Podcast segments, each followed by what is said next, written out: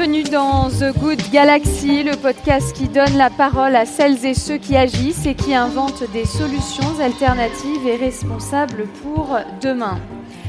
Je suis Cynthia Ilouz et dans cet épisode, nous allons réfléchir à la manière de repenser notre euh, rapport à la nature.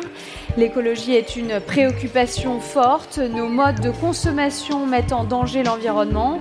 Comment protéger cette diversité? Comment la nature peut aussi être envisagée comme une source formidable d'innovation grâce au biomimétisme? Pour en parler, j'ai le plaisir d'accueillir Hortense Aran. Bonjour. Bonjour Cynthia. Vous êtes cofondatrice des Fleurs d'ici. Kalina Raskin de l'organisme Sibios et Alain Renaudin, le fondateur de Biomime Expo. Alors je vais tout de suite me tourner vers vous, Hortense Aran. Pouvez-vous nous présenter les activités de Fleurs d'ici? Bonjour, euh, Fleur d'ici, c'est euh, le premier acteur français, la première illustration française d'un mouvement qui est euh, international qui s'appelle le Slow Flower. Je ne sais pas si vous avez entendu parler du slow food ou la slow fashion. en fait, donc l'idée c'est d'essayer de, consommer mieux, de façon plus intelligente et plus responsable. En France, 9 fleurs sur 10 sont importées de pays en voie de développement comme le Kenya, la Colombie, l'Équateur, tout ça dans des avions cargo euh, qui produisent pas mal de carbone et ensuite elles sont redistribuées partout en Europe à l'aide de camions frigorifiques. Donc euh, on n'est vraiment pas terrible en termes d'impact carbone. Et, euh, le, pendant de ça, c'est que les producteurs français, eux, souffrent de cette concurrence puisque deux exploitations horticoles sur trois ont fermé en France dans les 40 dernières années.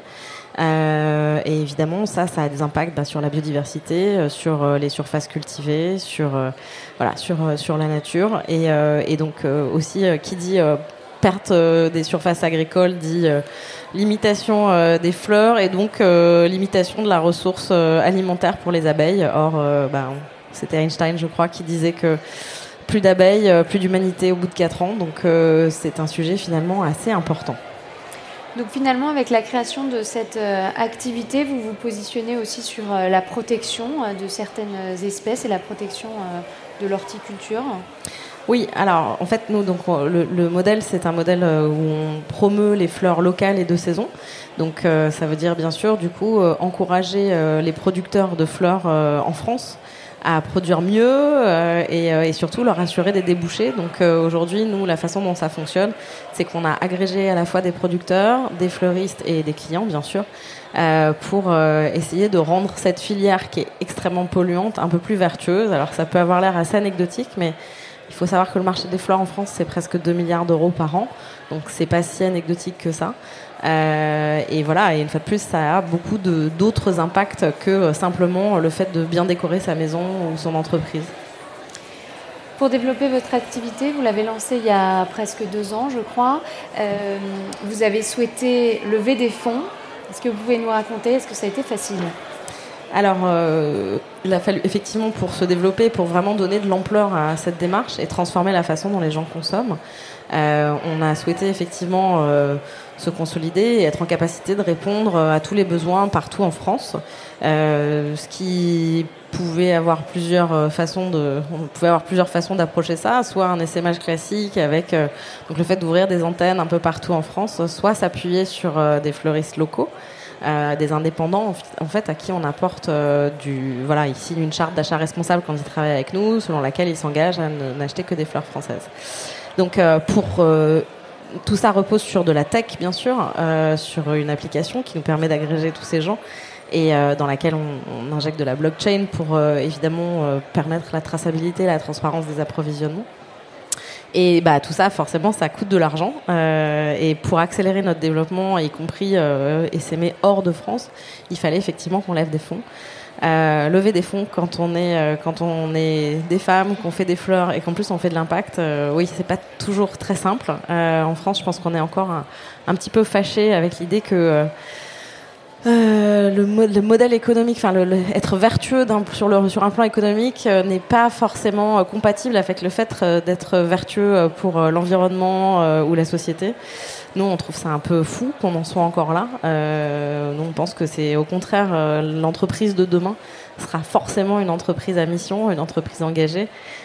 puisque les consommateurs, à mon sens, sont progressivement en train de transitionner vers des modes de consommation plus responsables. Et donc, je pense qu'on le voit bien avec les générations plus jeunes, les millennials, et, après, c'est des gens qui naturellement veulent savoir la provenance et la, façon dont leurs produits ont été produits. D'ailleurs, vous avez été euh, assez étonné de ces réactions en France, puisque vous, veniez des États-Unis et vous avez pu euh, constater que les entreprises à impact, c'était quelque chose euh, presque naturel désormais lorsque on crée des entreprises. Je, pense que, enfin, c'est pas, il y a des grands pontes d'entreprises qui sont pourtant pas considérés comme, enfin, voilà, il y a, la plupart des, des, big boss de la Silicon Valley, effectivement, aujourd'hui, euh, ne mettrait pas un sou sur une entreprise qui ne regarde pas quelles sont ses externalités euh, négatives et, euh, et, ou positives d'ailleurs.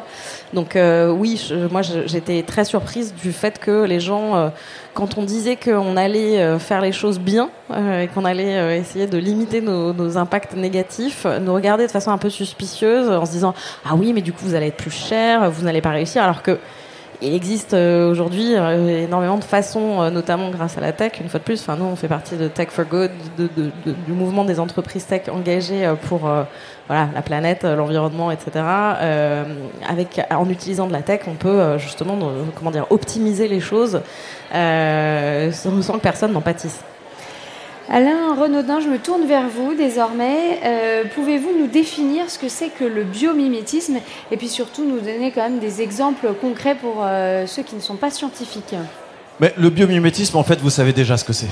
Euh, vous savez déjà ce que c'est parce que vous savez que la nature est géniale, vous savez qu'elle est extrêmement efficace et vous savez que si on fait preuve d'un tout petit peu d'humilité, on a énormément de leçons à tirer du vivant parce que la vie est apparue il y a 3,8 milliards d'années sur Terre.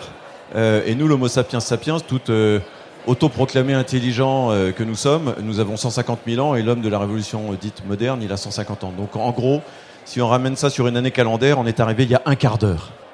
D'accord? Donc la première leçon du biométisme, c'est tais-toi, regarde, apprends et essaye, on n'y arrivera pas, de faire aussi bien. Donc le principe, c'est prendre modèle sur le vivant, pour voir comment essayer de développer notre propre résilience à travers nos approches technologiques, mais aussi à travers notre euh, espèce, euh, considérant l'humanité comme une, comme une espèce, pour développer notre capacité tout simplement à survivre. Donc, euh, Hortense parlait à l'instant d'obligation de réconcilier l'économie et l'écologie.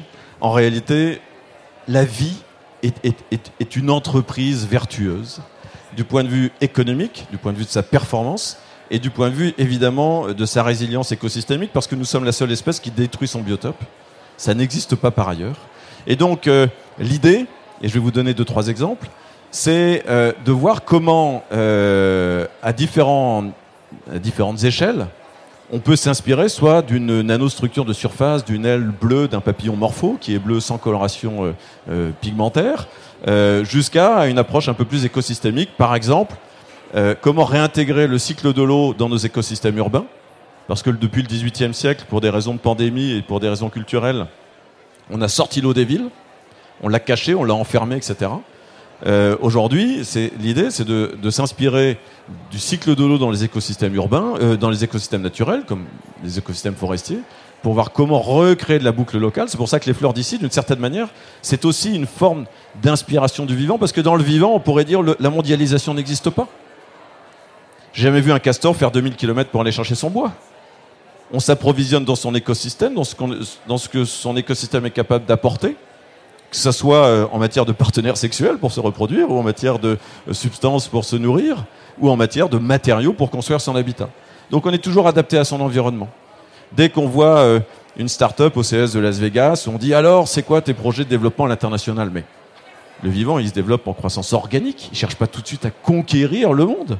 Donc euh, on est harmonieux, on s'adapte à son écosystème. Donc soit à un niveau euh, un peu écosystémique, en Chine, ce, ce dont je parlais sur le cycle de l'eau, ça s'appelle le programme Sponge Cities. C'est 12 milliards de dollars investis pour faire en sorte que les grandes mégapoles euh, chinoises soient plus résistantes aux grandes inondations, aux grandes crues, parce que les inondations, c'est comme les cyclones, il va y en avoir un peu plus, mais surtout de plus en plus de forte intensité. Donc comment est-ce qu'on s'adapte à ça? Mais à un niveau euh, plus euh, banal, parce que vous avez tous une innovation bio-inspirée absolument géniale chez vous. Simplement, vous ne le savez pas, ou, comme on est tous blasés, on, oublie, mais ça s'appelle le velcro.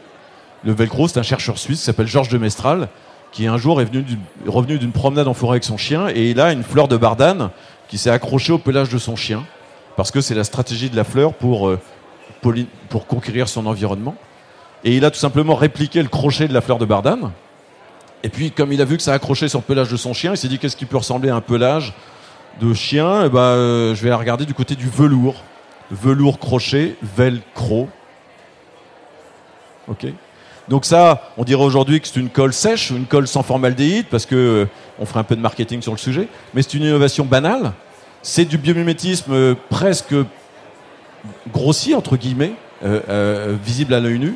Mais aujourd'hui, vous avez euh, énormément d'autres applications qui se développent, y compris dans le domaine médical. Euh, par exemple, pourquoi est-ce qu'un ours qui hiberne, quand il sort de son hibernation au bout de six mois, il gambade déjà? Donc on est en train d'étudier ça à l'université de Tours pour voir comment il lutte contre l'atrophie musculaire. Parce que si nous, on est alité pendant six mois, je ne vous raconte pas le décor. Merci beaucoup de tous ces exemples. Je vais demander à Kalina Raskin de chez Sybiose, quelle est votre activité?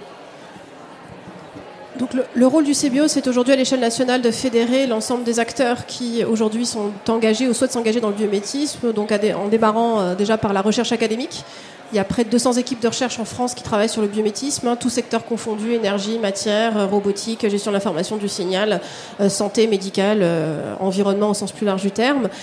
et maintenant, plus d'une centaine d'entreprises qui manifestent une volonté de s'engager dans, dans cette voie du biométisme ou qui en font déjà sans le savoir ou sans forcément valoriser cet aspect-là de leur activité donc le biométisme est une belle idée, en général séduisante. Euh, alors pourquoi finalement euh, on n'en parle que maintenant alors que ça existe depuis euh, quasiment l'aube de l'humanité? Alors il y, a plusieurs raisons à cela. déjà, on connaît beaucoup mieux le vivant aujourd'hui qu'on le connaissait il y a 20 ans. La, la, recherche en biologie a considérablement progressé, et donc on sait aujourd'hui décrire le vivant d'une façon bien plus approfondie et précise qu'il y a quelques décennies. Et on sait aujourd'hui reproduire des structures naturelles. On parlait tout à l'heure du velcro qui est relativement grossier. Il y a des structures dans le vivant qui sont, notamment dans les matériaux, qui sont extrêmement sophistiquées. Hein. quand, on regarde, euh, quand on les regarde au microscope, c'est très très sophistiqué. Aujourd'hui, euh, on est des amateurs hein, par rapport à la nature et au vivant en termes de manufacture. Et donc, on a besoin de nouveaux outils de manufacture pour pouvoir y arriver. Donc, on a cette convergence aujourd'hui de nouveaux outils euh, industriels de manufacture. Par ailleurs, la connaissance voilà, approfondie de la biologie qui fait que le biométisme émerge. Et puis, il y a bien sûr la reconnaissance des grands enjeux de société, la nécessité d'innover autrement. Et ce qui est très intéressant dans le biométisme, c'est que si vous regardez un petit peu les grands enjeux de société, l'énergie, on veut se tourner vers le renouvelable, vers la délocalisation, la décentralisation énergétique, euh, la séquestration du CO2 et le recyclage du CO2 pour, pour produire de l'énergie, c'est exactement ce que fait le vivant depuis plusieurs millions, voire milliards d'années. Euh, la façon dont on veut produire les matériaux demain, des matériaux qui soient euh, réparables, auto-assemblés, produits localement, pareil, ça c'est le cahier des charges du vivant. La chimie, la chimie verte, la chimie douce, c'est le cahier des charges du vivant. Demain, gérer l'eau de façon responsable, bah, le vivant, euh, c'est très bien gérer l'eau parce que c'est indispensable à sa survie.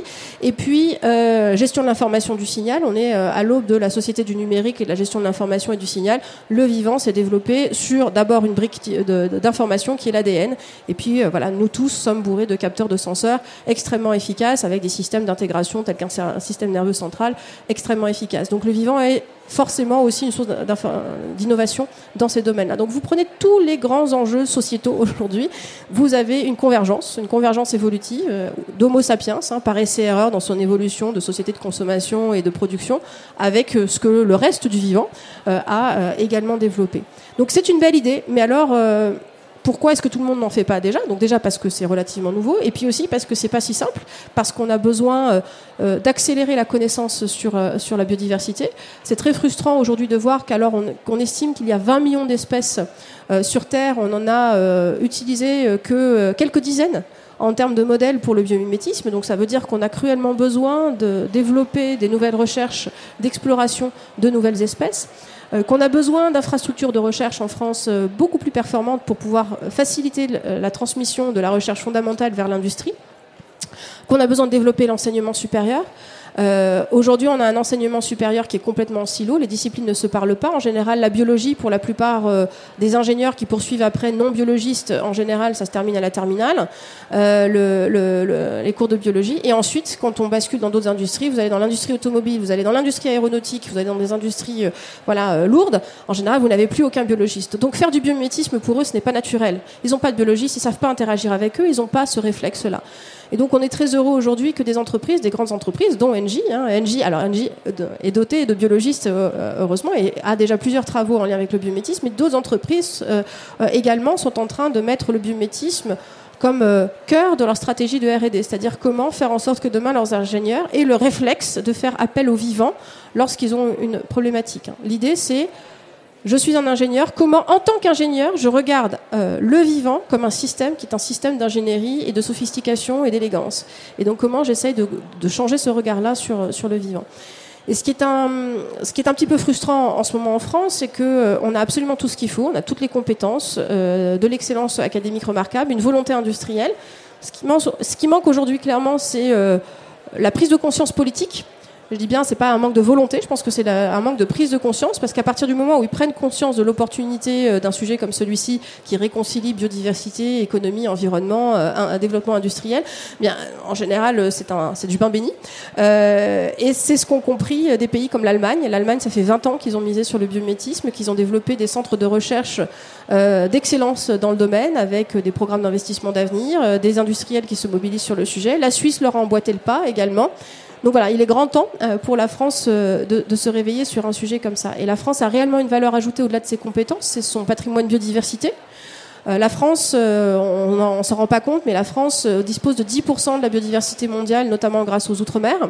on a le second accès à l'espace maritime mondial, donc ça veut dire le second accès à la biodiversité marine. Et on a un muséum d'histoire naturelle qui fait partie des trois plus grandes institutions mondiales de conservation et de connaissance du patrimoine sur la biodiversité.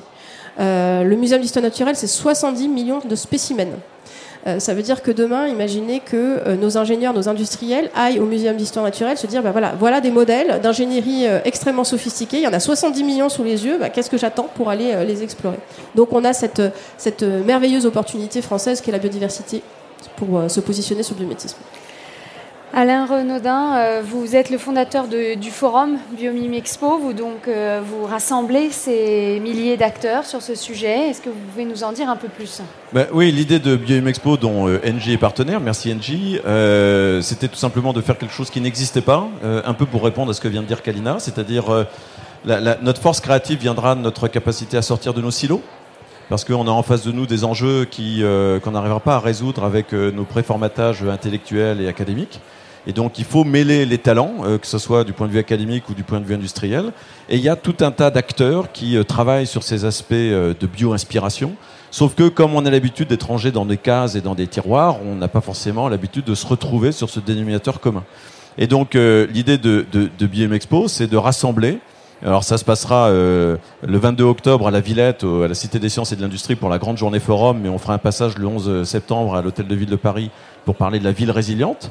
Euh, l'idée, c'est de rassembler euh, des communautés euh, très diverses et variées pour provoquer des rencontres, peut-être un peu improbables et iconoclastes, entre différents chercheurs de différentes, disciplines, mais aussi entre des chercheurs et des industriels, entre des industriels et des étudiants, des écoles, des start-upers, des équipes R&D, RSE, etc. Et l'objectif, c'est de montrer et de révéler toutes ces histoires fantastiques de reprendre conscience d'abord qu'il y a tout un tas de gens formidables en France euh, et maintenant à l'international, puisque euh, l'Allemagne est un réseau un peu référent pour nous, mais Biomime Expo, euh, il n'y a qu'un seul modèle au niveau international, et c'est une initiative française, et ça se passe en France, donc tant mieux. Ces communautés internationales d'ailleurs viennent à Biomime Expo. Donc l'idée, c'est de, de, de, révéler cette communauté, parce que dans la recherche et dans l'industrie, vous avez des gens formidables qui prennent des initiatives incroyables, sauf que c'est pas toujours les meilleurs dont on entend le plus souvent parler. Et en France, on ne sait pas bien valoriser la recherche et l'innovation, sauf épisodiquement, mais, mais, mais, pas comme ça. Et donc l'idée, c'est euh, euh on se retrouve euh, à plus de 2000 à la, Cité des sciences et de l'industrie, et on a des manipulations, des expériences, des keynotes, des plénières, etc., des pitchs comme, comme, comme on fait aujourd'hui. Et, et on montre à quel point il est évident que l'espèce humaine doit s'inspirer de ces modèles vivants pour développer sa propre résilience, parce qu'évidemment la question qui se pose aujourd'hui, c'est la question de la survie de l'humanité. Et donc prenons modèle sur quelque chose qui nous dépasse et qui a fait sa preuve de résilience pour essayer d'améliorer notre propre bien-être et notre durée de vie à nous en tant qu'humanité. Et on conclura là-dessus. Hortense Aran, Kalina Raskin et Alain Renaudin, merci beaucoup de cet éclairage sur la manière de repenser notre rapport à la nature.